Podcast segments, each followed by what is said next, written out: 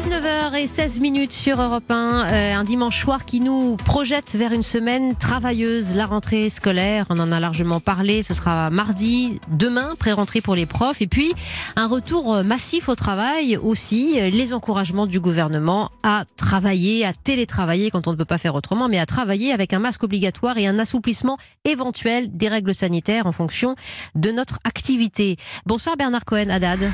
Bonsoir Wendy Bouchard. Vous êtes président de la CPME Paris-Île-de-France. Euh, on a euh, des premiers jours de septembre euh, qu'on redoute un peu, qui nous plongent dans une séquence inconnue, il faut le dire.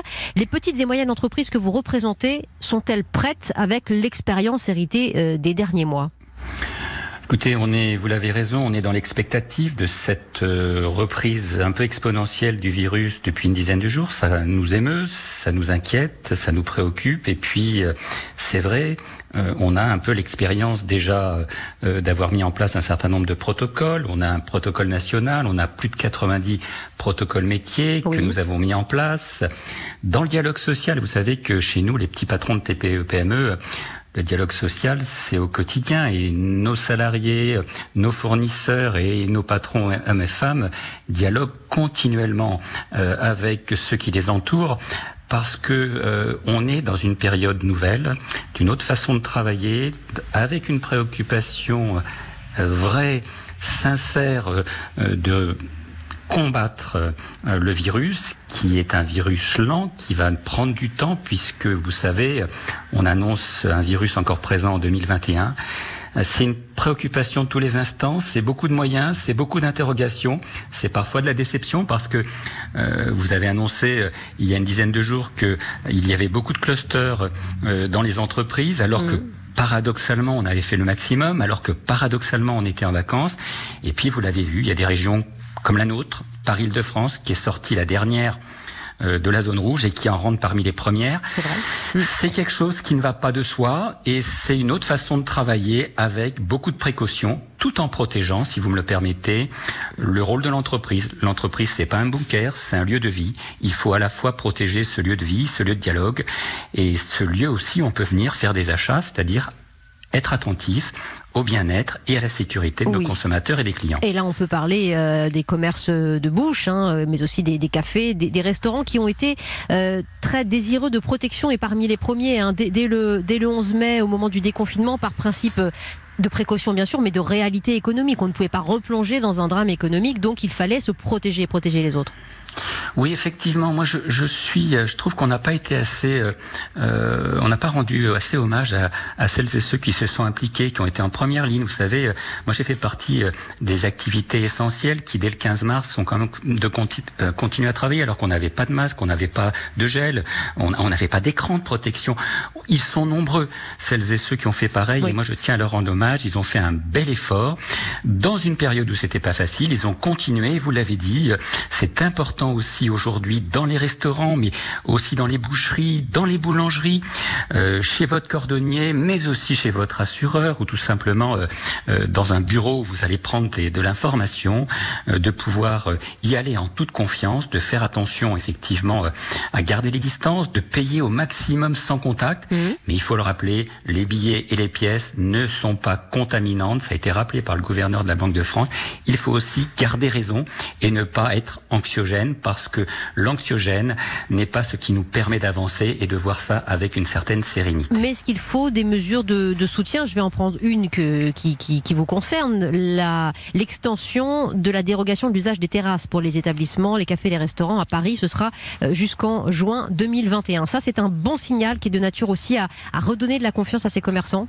Oui, c'est un bon signal parce que effectivement, euh, euh, beaucoup de nos restaurateurs, de bistrotiers, mais aussi euh, des traiteurs et des boulangeries. Vous savez qu'à Paris, nos boulangeries peuvent faire parfois des sandwichs ou mmh. servir des plats.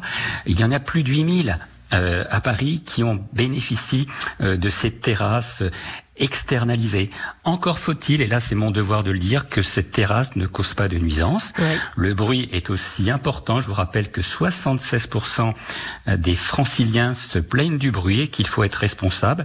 Et c'est pour ça qu'il faut valoriser les bonnes pratiques, des bonnes pratiques. Il faut du bon sens, de la cohérence et du dialogue avec les riverains.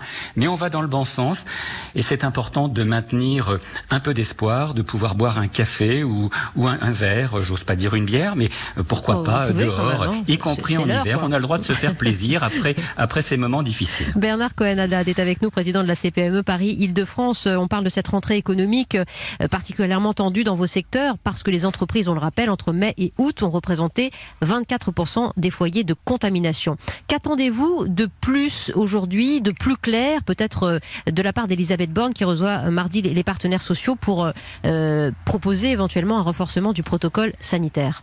Vous savez, euh, François Asselin a qualifié ça d'une expression très simple, du bon sens.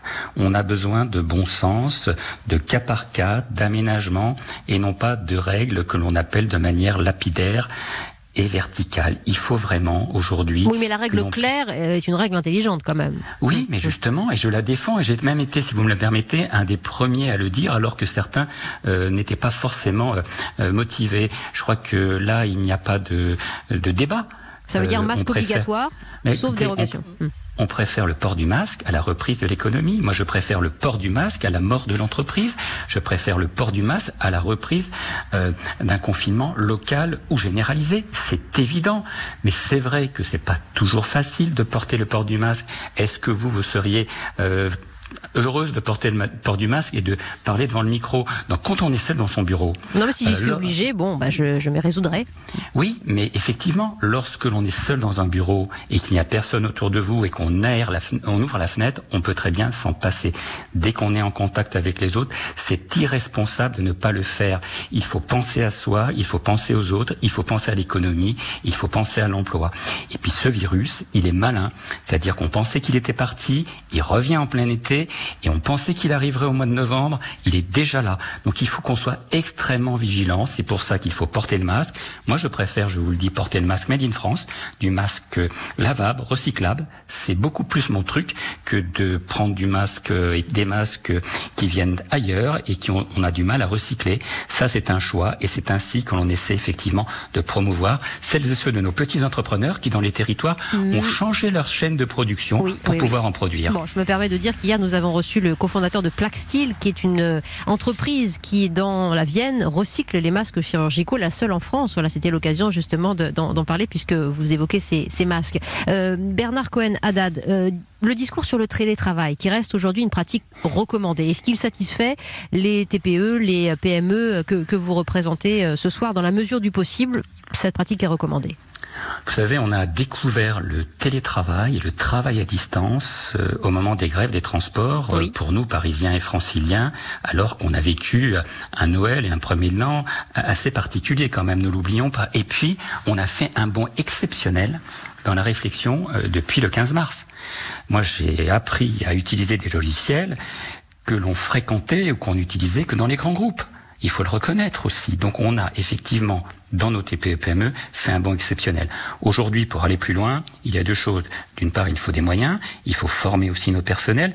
Je vous rappelle que plus de la majorité des télétravailleurs sont des primo-télétravailleurs. Mmh. Il faut aussi lutter contre ce que j'appelle l'électronisme, c'est-à-dire ceux qui ne sont pas à l'aise avec l'outil informatique Très bien. ou avec les smartphones. Mm. Et puis, il faut aussi euh, que le dialogue social, et c'est l'objet euh, d'une réunion euh, mardi prochain avec les partenaires sociaux, le dialogue social au niveau national, mais aussi le dialogue social dans les territoires soit plein entier avec l'État, la région, la ville et tous ceux qui sont volontaires parce que le télétravail ne doit pas être imposé.